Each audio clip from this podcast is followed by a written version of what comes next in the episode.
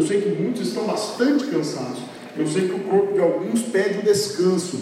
Mas mesmo assim, os teus filhos vieram entregar a ti o sacrifício racional do seu culto, Pai. Subjugaram os instintos e vieram aqui oferecer o seu culto racional. Eu peço sobre eles uma grande bênção, uma recompensa. A tua palavra nos ensina que ninguém vence a Deus em dar, ninguém pode dar a ti mais do que pode receber de volta. Por isso eu te peço, abençoa os teus filhos de forma extraordinária, libera sobre eles uma grande bênção. Eu te peço em nome de Jesus. Quanto a cada um de nós agora, fala pela tua palavra, nos revela os teus mistérios, te pedimos com fé e já te agradecemos em nome de Jesus, quem crê no poder da oração. Diga amém. Eu vou pedir, não sei se a Valéria consegue, me dar um pouquinho mais de volume de som. Alguém puder nos ajudar? Eu não estou me ouvindo bem. E aí, vocês estão me ouvindo bem? Eu sempre estou pedindo obrigado. Olha que cheirinho bom. O Hélio quer quebrar, gente. Quase que eu paro de pregar. Né? Cheirinho de café, né? Bom demais. Mas, é, bom, graças a Deus, melhorou. Os irmãos estão ouvindo bem, né? Então, assim, é, eu, eu tenho pedido para aumentar o som, mas eu sei que os irmãos me ouvem bem aqui. Mas alguns irmãos reclamaram da transmissão que o celular não estava captando bem, né? Um dia nós vamos ter uma câmera profissional aqui, não vai demorar não. Tripé, vai ser top, para glória de Deus. Não vai demorar não, porque nós vamos investir nisso. Mas até lá, eu peço aos irmãos que tenham um pouquinho de paciência, que nós vamos aumentar um pouco o volume para privilegiar os irmãos que estão em casa. Amados, é, eu vou já iniciar tocando num tema polêmico aí, né? Quem viu essa questão aí da Natura? Quem ficou sabendo? É, a, é, a Natura lançou uma campanha para o Dia dos Pais. E é, a, o pai é a Tânia. O pai não é o pai, é a Tânia. Gretchen, né? É a pai. Né? Não é a pai não da associação. Não, é a pai. E o fato é que muitos crentes estão bravos, né? E eu vou dizer aos irmãos, nós temos que ter sabedoria. Olha, tolo, tolo, bobinho, é quem pensa que essas empresas têm algum tipo de ideologia. Amados, nós vemos no mundo capitalista. O que, é que a empresa visa? Lucro. A empresa está defendendo. Não, a empresa deve ter um setor de marketing muito inteligente. E a empresa lançou essa questão, fez isso para chocar mesmo. Ninguém me lembrava de Natura mais. Agora está todo mundo falando da Natura. A empresa não quer defender causa nenhuma. A empresa, o capitalismo, né? Ele tem um capitalismo que é coerente, obrigado. Esqueci dos dias de oferta, mas você, você, achou que eu tinha esquecido, mas o pessoal já está gritando, tem gente levantando a mão assim, pastor, sempre calma, né? Até o final do culto nós vamos servir o Senhor com dias de oferta. obrigado, Beto. Deus abençoe. O Beto é que estava ligado. No finalzinho a gente vai servir com dias de oferta. E o que eles querem é lucro. Capitalismo visa lucro. Tem empresas que não têm escrúpulos não tem limites. O que precisar fazer para lucrar, vai fazer. Nem que seja fazer uma coisa esdrúxula como essa, colocar Tamigrete né, no Dia dos Pais. Com todo respeito, Tamigrete me representa. Né? E eu fico pensando, bobo é aquele que acha que a empresa fez isso para apoiar a causa. Ela fez isso para ganhar dinheiro. E eu vejo muitas pessoas gritando, brigando, amados, não desmereça os homossexuais. Não desmereça essas pessoas. Nós temos a nossa fé, nós trataremos o homossexualismo como ele merece ser tratado. Homossexualismo, segundo a palavra de Deus, qualquer forma de homossexualismo ou de prostituição.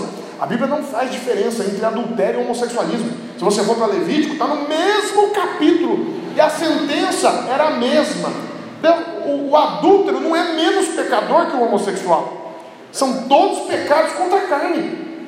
Deus joga tudo na fala comum. Deus trata de bestialidade, adultério, é, homossexualismo feminino e masculino. Deus trata de incesto no mesmo capítulo, lá no Velho Testamento. E o, e o Novo Testamento dá o mesmo tratamento, é tudo pecado contra a carne. Então nós temos que tratar o homossexualismo, homossexualismo, perdão, como ele tem que ser tratado, como um pecado. Não fique chamando o homossexual de doente, se o homossexual é doente, o adúltero também é. Não fique chamando o homossexual de endemoniado. Se ele é endemoniado, o adúltero também é. Há pessoas que praticam homossexualismo que são endemoniadas, tem pessoas que não. Tem pessoas que praticam adultério que são endemoniadas, tem pessoas que não. Quem diz que todos que praticam pecado são endemoniados? Se fosse assim, quem já pecou aqui? Você é endemoniado? Não, né? Há uma diferença muito grande. Isso é uma palavra muito pesada. Então nós temos que tomar cuidado. Não ofenda, não entre nesse jogo. O que Satanás quer é isso. Satanás quer colocar uma barreira entre nós e os pecadores, para que eles criem um ódio por nós, nós um ódio por eles, e nós nunca vamos alcançá-los. Como é que nós vamos alcançar alguém para Jesus? Ofendendo, desrespeitando. Não, nós falamos a verdade, não vamos abrir mão. Vamos abrir mão. Homossexualismo é pecado? Quem, quem crê nisso? Nós cremos. Se eles não creem, o problema é deles. A nossa fé não é obrigatória, a nossa fé é opcional. Não é? Jesus disse, Apocalipse 13, 20, eis que estou à porta e bato. Se não ouvir a minha voz, eu dou um chute na porta e já entra assim. Não, Jesus não arruma a porta, eis que estou à porta e bato. Se alguém ouvir a minha voz e abrir a porta, entrarei em sua casa, conversarei com ele comigo. E às vezes nós entramos no jogo de Satanás. Satanás quer fazer com que essas pessoas se afastem cada vez mais da igreja. E nós temos que trazer essas pessoas para ouvir a palavra de Deus, ouvir a palavra verdadeira. Não vamos aqui alisar ninguém. Nós não transformaremos o certo em errado, nem o errado em certo. Nós vamos pregar o Evangelho. Mas nós precisamos ter sabedoria. Nós não podemos entrar nesse jogo sujo. E um conselho que eu dou: se a marca te incomoda, não compre. Em Pindamonhangaba nós somos 33%, 33 de evangélicos, sabia? 33% de evangélicos. No Brasil, acho que nós estamos batendo em 40 já. Ou está próximo disso. Um pouquinho mais de 30 no Brasil, acho que se não me engano, no Brasil 36. Alguma coisa assim. Pindamonhangaba, eu vi hoje, 33% de evangélicos. Se 33% da população brasileira não comprar mais Natura, eles vão sentir na pele. Eu não compro um produto com o qual eu não me identifico, com toda tranquilidade. Então, vamos boicotar. Não, isso é questão de consciência. Se você falar, ah, não, pastor, tem um, o, o Natura Homem, né? Acho que a Tami Gretchen que vai ser também o garoto propaganda agora, né? Do Natura Homem. Mas eu acho que vai ser, né? Ou Pablo Vittar, pode ser também para variar um pouco, né? Põe o Pablo Vittar no Natura Homem. Então, se você. Eu tenho, eu tô com um restinho de Natura Homem lá na minha casa. Vai acabar, eu não vou comprar, só de, de birra. Mas esse sou eu, é o Samuel. Né? Então, eu comprei o Natura Homem, não comprei o Natura Trans. Enganaram? Eu não vou brigar. Eu não vou xingar ninguém, mano. Sou um cara bem humorado, eu vou, eu vou boicotar. Eu não vou, eu, mas não vou também fazer campanha. Não. Falir a Natura. Gente, tem um monte de gente, tem um monte de crente que trabalha na Natura, irmão. Não, não precisa falir empresa, não. Dá uma boicotadinha para eles sentirem o drama. Fica uns, fica seis meses sem comprar Natura, vai cair o faturamento deles, vão pensar, eita, é melhor não. É melhor, a gente, em vez da gente ficar politizando, é melhor, em vez da gente ficar entrando, é melhor a gente respeitar os outros e ganhar dinheiro sem frescura. Né? Porque se eu tenho uma empresa, se eu sou empresário, eu não estou nem aí quem compra. Pode ser crente, pode ser não crente, pode ser homossexual, pode ser hétero, até para corintiano eu vendo. Vendo. Bagunça da vendo. Mas... Brinca, então cutucando os corintianos aí, né? Uma brincadeira, nós temos corintianos aqui, mas Jesus vai converter ainda, em nome de Jesus. Mas brin... brincadeiras à parte, tem que parar com isso. E a gente, o nosso jeito é pacífico, mas nós não somos brigões, nós não vamos sair caçando bruxa. Deus não quer isso. Deus quer que a igreja ganhe as pessoas pelo amor, pelo equilíbrio. Não brigue não. Traga para o seu lado, vai conversando, vai. Daqui a pouco nós ganhamos para Jesus. Quem crê nisso? Diga amém. Glória a Deus. Daqui a pouco nós ganhamos para Jesus. Amém? Deixa eu tomar um golinho de café, acho que já até esfriou. Voltando para o texto, não estou com pressa, viu, mas esse estudo aqui é um estudo muito profundo, nós estamos devagarzinho. Nós falamos aqui dos irreconciliáveis, né? Quem lembra do que eu falei na última quinta-feira aqui? O irreconciliável é aquela pessoa que não quer se reconciliar, que tem raiz de amargura. E aí eu acabei abordando algumas coisas, porque tem uma teologia dos iníquos aí, né?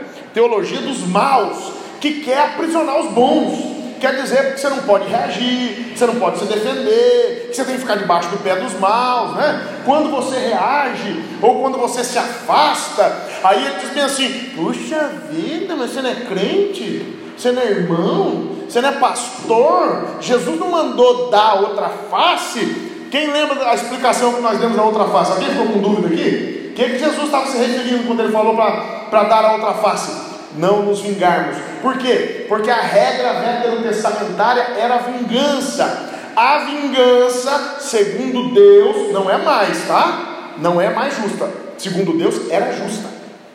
A vingança era justa. Deus estabeleceu a justiça da vingança. Por isso que nós contamos aqui. Como é que funcionava quando alguém matava alguém? Se matasse por querer, de forma dolosa, sem chance. Matou, morreu. E olha só que coisa interessante.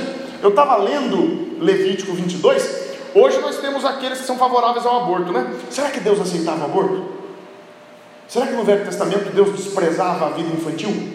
Será que no Velho Testamento Deus desprezava a vida da criança? Vamos ver? Levítico 22. Eh, Levítico 22.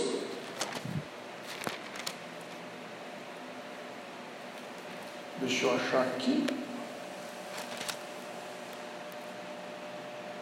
Não, perdão, Êxodo 22, só errei o livro. Está tudo coladinho no outro, né? Volta só um pouquinho. Êxodo 22. Deixa eu, deixa eu achar aqui. Um, só um minutinho. Eu estava lendo hoje, por acaso, e me lembrei.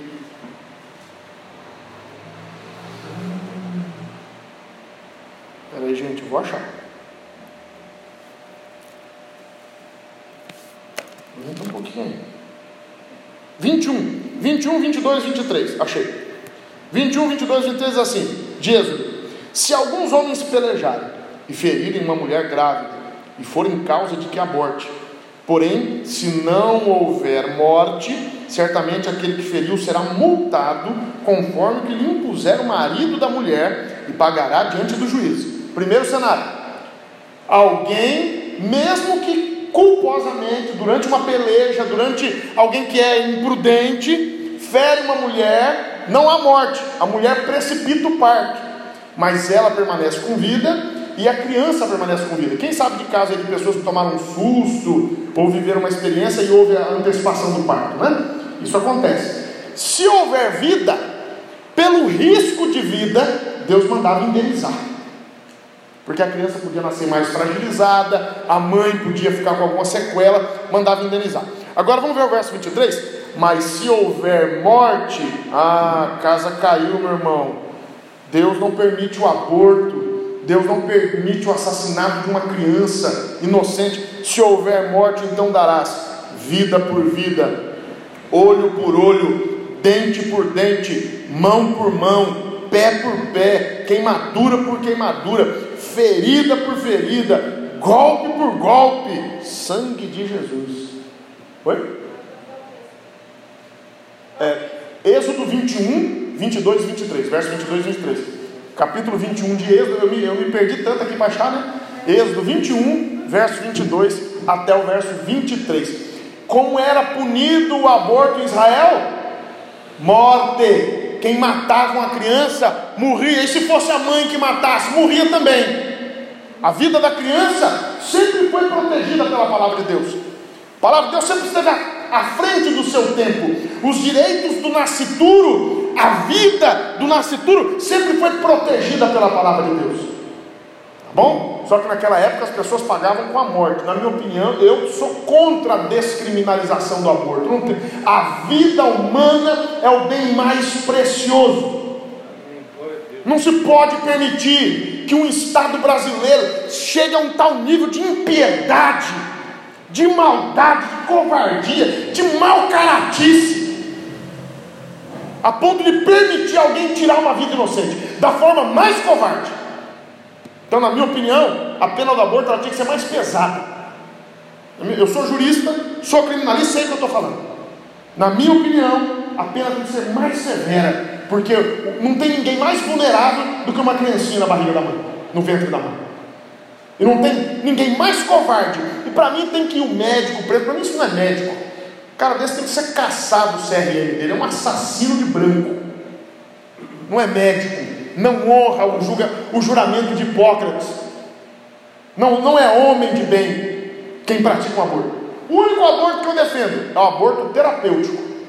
Esse eu defendo. Porque se, às vezes, a encruzilhada médica é essa: um tem que sobreviver, o outro tem que morrer. Se a minha esposa estivesse inconsciente, eu optaria pela Silvia. Ah, pastor, você vai deixar matar seu filho? Não, porque meu filho é uma expectativa.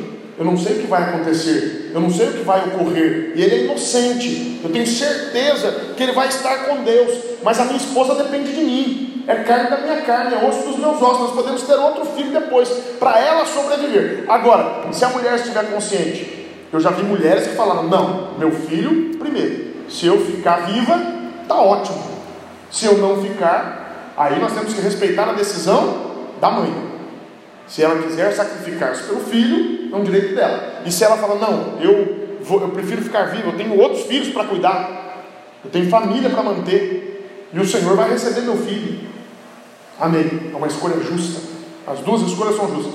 Fora o aborto terapêutico, não se consegue isso. Não se consegue isso. Então nós aprendemos aqui que no Velho Testamento a vingança era justa. E de fato, pensando apenas sob o aspecto humano, você devolver o mal por mal, né? devolver o mal por mal é justo.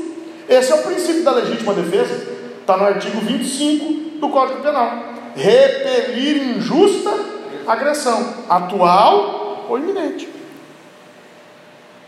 contra si ou contra terceiro. O que é a legítima defesa? É você repelir o mal com o mal. O cara quer te matar, você fala, não, se vou morrer alguém, vai você, eu não. Eu pergunto, isso é injusto? Óbvio que não. É óbvio que não. Sou sincero, amado. Se alguém entrar na sua casa, você tiver que escolher entre o ladrão, assassino, estuprador, que não se iluda. Eu pergunto, mas a Bíblia mente? Quem confia na Bíblia? Quem confia? O que a Bíblia diz que o ladrão faz? O ladrão, Deus já alertou. O ladrão não vem, senão para roubar, matar e destruir. Essa é a função do ladrão.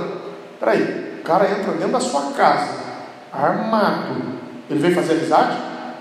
Primeiro que cidadão de bem não entra na casa dos outros sem ser convidado. Já começa por aí.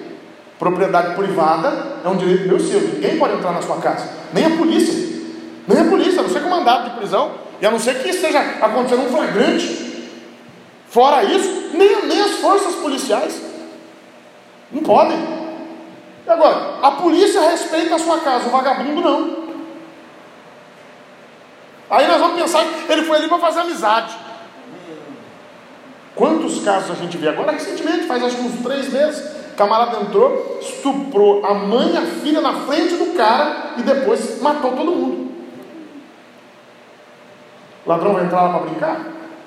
Ah, pastor, mas a Bíblia fala alguma coisa disso aí? Olha, não é que fala. Não é que fala? Êxodo 22. Se alguém furtar boi ou ovelha e o degolar ou vender, por um boi pagará cinco bois, e pela ovelha quatro ovelhas. A lei do levirato, né? Se o ladrão for achado a minar e for ferido e morrer, o que o feriu não será culpado do sangue. O que, que a lei de Israel está dizendo? Você está dentro da sua casa, você flagra o ladrão roubando, você vai deixar de roubar? Porque se ele veio para roubar, ele vai parar? Não, né? A personalidade dele é uma personalidade corrompida, é uma personalidade deteriorada, é uma personalidade para o mal. Tem um ditado que diz que a ocasião faz o ladrão de fato. Ele entrou para roubar, mas se ele puder estuprar, por que não? Ele entrou para roubar, mas se ele puder estuprar e matar para não deixar testemunha, por que não? Essa, infelizmente, é a índole do ladrão: roubar, matar destruir. Havia uma restrição na lei de Moisés, né? Se o sol houver saído sobre ele, será culpado do sangue. O ladrão fará restrição total. E se não tiver com o que pagar, será vendido por seu furto. Olha que interessante, a Bíblia, como naquela época as armas para defesa eram armas de maior proximidade, né? A lei entendia que se fosse de dia, você tinha a opção de pedir ajuda, de correr, de antecipar a agressão e não tirar a vida do ladrão. De noite não, você não arrisca, né? De noite está todo mundo dormindo, não tem ninguém para te socorrer. Agora, obviamente isso não se aplica mais na nossa sociedade, né?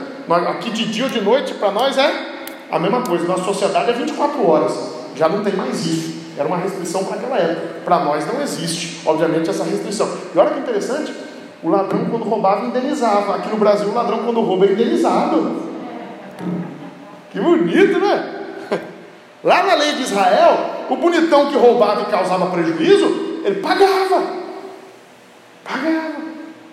Vai restituir, vai pagar. E se não tiver dinheiro para pagar, vai trabalhar como servo. Paga com trabalho.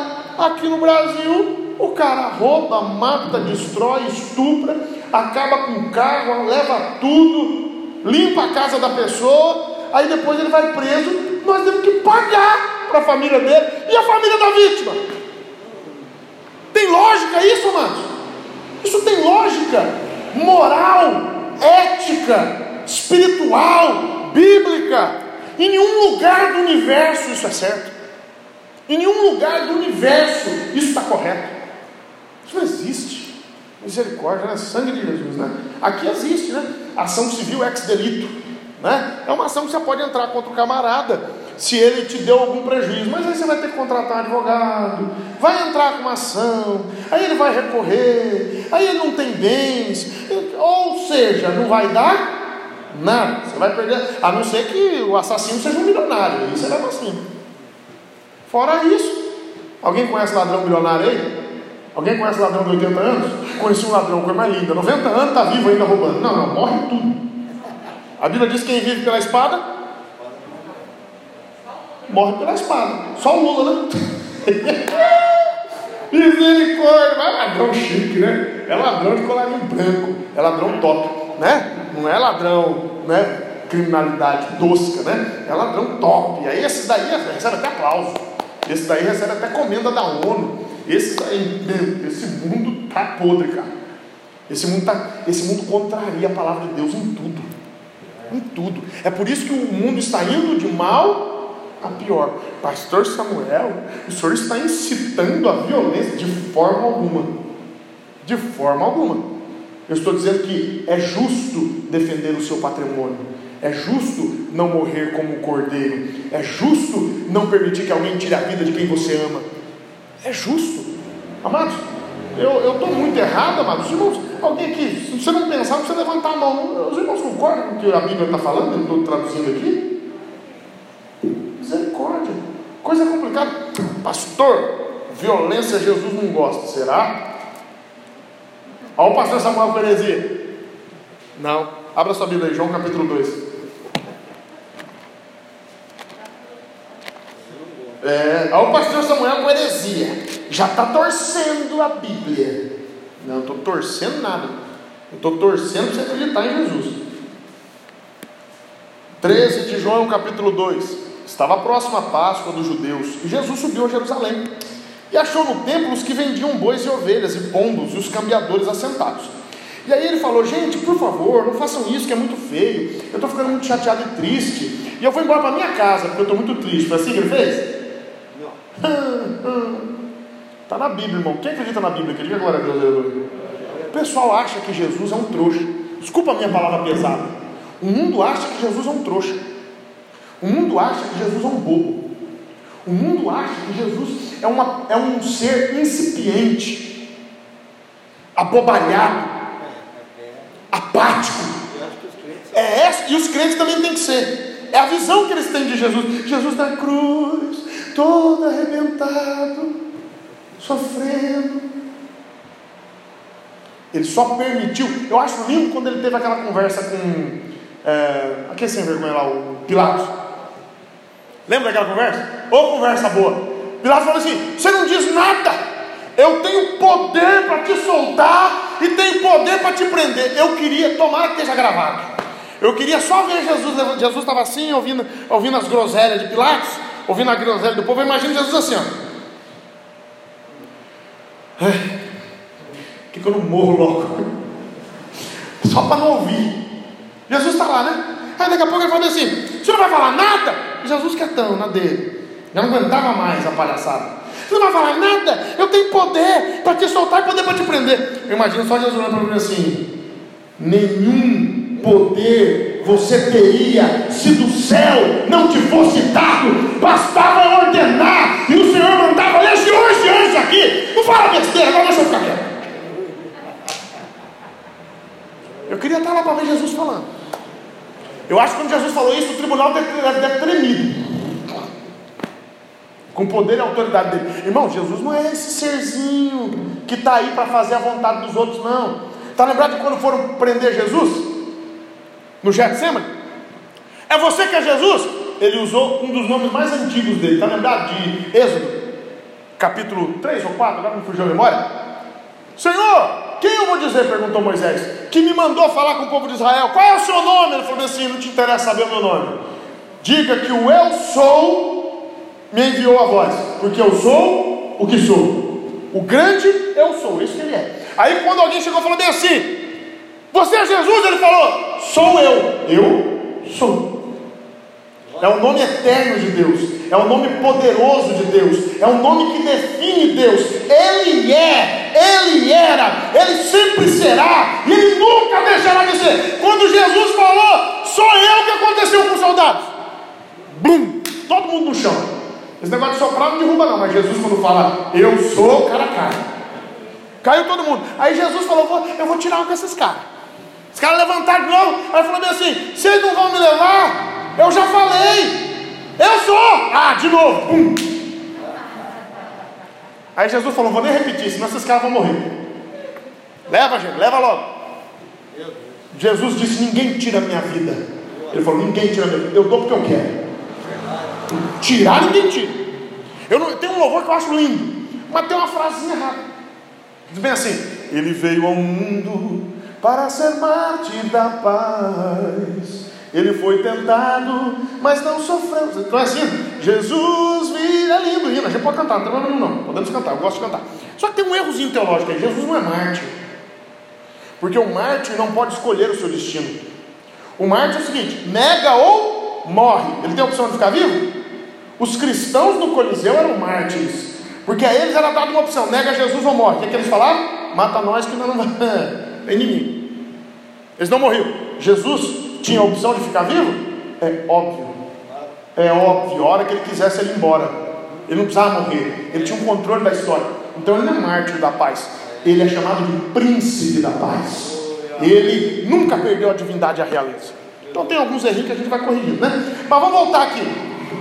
Jesus é esse bobo? Jesus é esse trouxa que o mundo está pintando? Hum.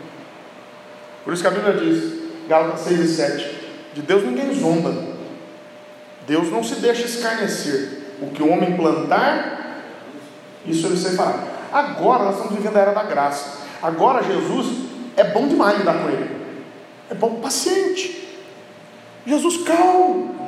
Jesus bom. Mas quem já viu Jesus como cordeiro, aproveite. Quem, quem já viu Jesus sofredor, aproveite.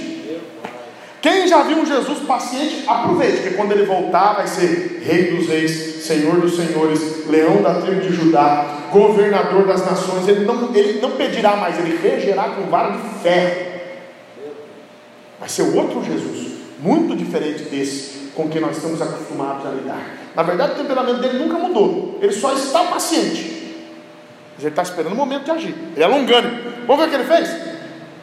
Verso 15 tendo feito um azorrague de cordéis, um chicote, lançou todos fora do templo, chicotada para todo lado, bem como os bois e ovelhas, espalhou o dinheiro dos cambiadores, derribou as mesas e disse aos que vendiam pombos: Tirai daqui estes e não façais da casa de meu pai casa de vendas. E os seus discípulos lembraram-se do que está escrito: zelo da tua casa me devorará. Jesus usou de força física vai dormir com esse barulho. E a Bíblia não mente, não. Jesus não pediu. Jesus... Sim. Então, o pastor Marco está perguntando: Jesus bateu nos animais ou chegou a bater nas pessoas? Eu não duvido de nada. Eu vou ficar quieto. Bem provavelmente nos animais, com certeza. Por isso que ele pegou o chicote para espantar os animais para fazer os animais, para estourar a manada e para ninguém ficar ali. Agora, se ele chegou a derrubar as mesas, a espalhar o dinheiro, você acha que Jesus estava calmo? Você acha. Quem já ficou nervoso aqui? Quem já ficou nervoso? Você vê muitas coisas? Você vai, né? Daqui a pouco Jesus já derrubou tudo, jogou no chão, joga a mesa para lá, joga dinheiro para cá, e deu uma dura em todo mundo, botou todo mundo para fora, a ponto de já odiavam ele. Depois daquele dia, aí eles atentaram, assentaram no coração: precisamos matar esse homem. Jesus usou de violência física. Eu não estou dizendo, amado, não vai interpretar errado, amados. Jesus tinha autoridade, nós não temos, né? A autoridade que ele tem. Eu não estou dizendo que nós vamos usar a força física da igreja, de jeito nenhum. Eu já sofri força física da igreja, mas eu nunca utilizei. Já tive vontade, não minto. Mas, mas Deus me deu graça, né? A gente aguenta as pontas, mas significa dizer que Deus não aceita Deus não comunga com abuso dentro da casa dele, com abuso dentro da tua casa, com abuso contra os teus bens, com abuso contra a ordem na igreja, com abuso. Já teve bêbados que entraram aqui e fizeram arruaça, eu não tive paciência, não, né? A gente gruda aqui, se quiser assistir, aqui todos os bêbados são bem-vindos. Teve um bêbado aí que eu estava toda alegre, eu falei, ah, não, porque não sei que eu estava brincando, eu falei que eu era o pastor mais bonito do Vale do Paraíba. Ele estava no meio da igreja e falou, mentiroso! Eu não mandei tocar para fora, não, deu vontade, mas não mandei. não é gente boa pra caramba. Levei tudo na brincadeira, foi legal. Mas, brincadeiras à parte, se entrar aqui para fazer a ruaça, tem o, o, Código Penal, se eu não me engano, artigo 208. Interromper culto é crime. Se alguém vier interromper culto aqui, eu boto para fora da igreja. Se nenhum diácono for, eu boto. Pode deixar comigo. Pode ficar tranquilo. Se alguém entrar para interromper culto aqui, para atrapalhar culto, eu boto para fora e chama a PM. 190, acabou de praticar um delito. Interromper culto é crime. Aqui é lugar sagrado. Não se faz bagunça na casa de Deus. Não se faz rebelião na casa de Deus. Não se tem irreverência na casa de Deus. Na casa de Deus se guarda as palavras, se guarda a postura, se guarda a honra e a ética. E graças a Deus, pelo menos isso no nosso país funciona. Ainda é crime interromper culto, perturbar culto. Então aqui, meu irmão, se nenhum diácono grudar, grudo eu. Mas aqui ninguém interrompe culto. Culto é sagrado. E os diáconos têm minha autorização. Chega a gente aí e vier, ó, o Edson forte pra caramba, graças a Deus, né? São Paulino abençoado. Chegar a gente aqui, não, se quiser assistir com reverência, é, é bem-vindo. Qualquer pessoa. Perturbar a casa de Deus, isso é crime, além de um pecado muito grave. E nós temos que começar a zelar pela casa de Deus. Amém. Zelar pela. Nós às vezes somos muito tímidos, não somos? E a Bíblia diz assim: ficarão de fora. Quem vai ficar? 21 e 8 de Apocalipse? Tímidos. Eu não vou fazer nada, né? Deixa o bêbado entrar e quebrar a igreja. Deixa o bêbado entrar e assediar as mulheres. Deixa o bêbado entrar e. Fa... Ah, é ruim. É aqui não. Aqui tem ordem, aqui tem decência. Aqui nós fazemos cumprir a palavra de Deus e aqui nós fazemos cumprir a lei. De forma alguma. Estou dizendo isso, mas sabe por quê? Olha, nem cheguei onde eu queria, né? eu ia falar hoje dos diabos. Mas vou falar quinta-feira que vem dos diabos. Mas eu nem consegui terminar esse texto. Eu volto nele de novo. Né? Você vai ver umas coisas diferentes aí que aconteceram na Bíblia e que tem gente que não gosta de abordar os textos, né? Por falta de conhecimento, por falta de coragem também, né? Os pregadores de hoje só querem pregar o que é legal, já viu? Pregador, você pega os pregadores e põe um banquinho, nada contra, viu? Até legal. Põe um banquinho, aí começa a falar as coisas bonitas, porque você é demais, porque você vai receber, porque Deus está aí, recebe aí, né? Só fala o que o povo quer ouvir. Ah, mas eu queria muito falar tudo que você queria ouvir, mas eu preciso falar o que nós precisamos ouvir, o que Deus quer que nós ouçamos, porque correção é muito bom para a nossa vida, correção nos mantém no caminho do céu. Né? Eu, eu ia até citar hoje, não deu tempo, eu vou citar só o 3 e 19 de Apocalipse. Né? Jesus diz: Eu repreendo e castigo a todos quantos amam. Ser pois zeloso e arrepende. Jesus tem tanto zelo pela igreja que numa ocasião ele usou força física para tirar o pecado da igreja, para tirar o erro da igreja, para tirar a maldição da igreja. E a igreja de Cristo tem que estar preparada para resistir ao mal. Resistir ao mal. Nós não podemos aceitar como normais as práticas do mundo dentro da casa de Deus. Né? Eu fiquei sabendo de, de um tempo, né? Por isso nós não podemos cair nessa guerra. Nós temos que tratar qualquer pecador, seja ele no âmbito sexual, no âmbito até da violência. Porque quantos assassinos já não foram convertidos para a glória de Deus? Nós temos na Bíblia um monte. Paulo era um assassino e foi convertido para a glória de Deus. Davi era um assassino e foi perdoado para a glória de Deus. Então eu não fico olhando para pecado de ninguém, não. Se vier aqui e quiser transformação, a igreja está de portas abertas para que seja transformado. Esse é o, é o papel principal da igreja: transformação, regeneração.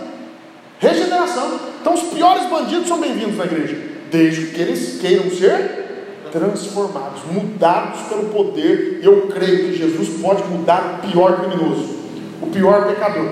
Agora, nós não podemos ficar ofendendo as pessoas. Aí teve essa, a igreja de quando entra nessa guerrinha, e aí eu fiquei sabendo de, é, até postaram nas redes sociais, algumas pessoas, é, né, homem beijando homem dentro da igreja, no meio do culto, fazendo selfie. Vocês viram isso? Mulher beijando mulher, vocês viram isso?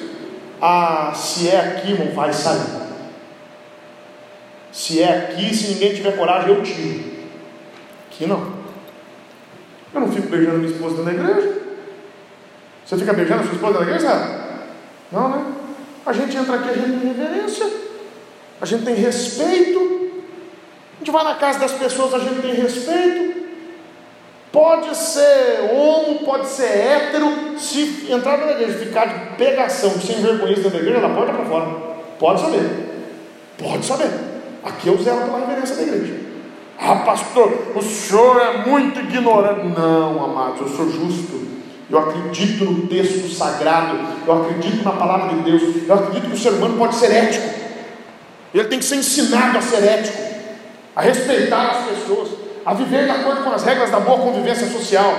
Isso é um absurdo, afrontar os outros.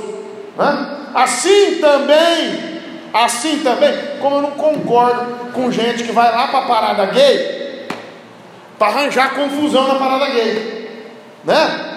A parada é para gay, mano, não é para crente. Tem gay crente? Vocês viram por quê? Tem, né? Tem, então, mas, deixa os gay crentes ir, nós não somos. Tá? Cristão não tem que ficar, cristão não tem que ficar constrangendo as pessoas na rua. Vivemos num país livre. Se eles querem se manifestar daquela forma, não cabe a nós constranger. Não cabe a nós constranger. Tem, tem cristão que vai para a Basílica de Aparecida para falar contra a, a, a Virgem Maria. Irmão, tem limite, respeite a fé dos outros. Tem ambiente para isso. Você vai lá, dentro do catolicismo, para ofender o católico. Chama a polícia, tem que chamar mesmo. Está interrompendo o culto, perturbando o culto católico? Assim como quem vai perturbar o culto no candomblé também tem mais que ser preso. Vivemos num país livre, e a Bíblia diz: não por força, nem por violência, mas pelo meu espírito. Nós não obrigamos ninguém a ser cristão. Deus não quer escravos, Deus quer amigos. Quem quer dar glória a Deus por isso aqui? Deus quer amigos, Deus não quer escravos. A igreja católica já cometeu esse erro de querer escravizar os outros, dominar os povos em nome de Deus. Isso é pecado, Deus não se agrada disso. Nós não vamos agora cometer esse erro contra eles. Deus nos guarde, Deus nos guarde. Nós temos que ter sabedoria. E quantas pessoas causando aí, fazendo coisas que não edificam que escandalizam o nome de Deus. Escandalizando o nome de Deus por falta de sabedoria. A Bíblia diz bem assim: é necessário escândalo, mas ai daquele por quem vem o escândalo. A igreja de Cristo é ordeira a igreja de Cristo respeita as decisões dos outros e também impomos o nosso direito de exercer a nossa escolha para a glória de Deus, em nome de Jesus. Você pode dizer amém por essa palavra? Palavra difícil hoje, né? Palavra. Tocamos aqui em pontos, mas é assim que eu gosto. Eu fico muito feliz. Nós temos que ensinar aquilo que agrada a Deus sem é, restrição, com verdade, com justiça e com respeito para a glória de Deus em nome de Jesus. Coloque de pé, eu quero terminar. Amado Senhor Jesus, é bom estar na tua casa para te louvar e te adorar. Nós te glorificamos, Pai, te adoramos, te exaltamos por tudo que o Senhor tem feito por nós. O Senhor é um Deus maravilhoso, santo.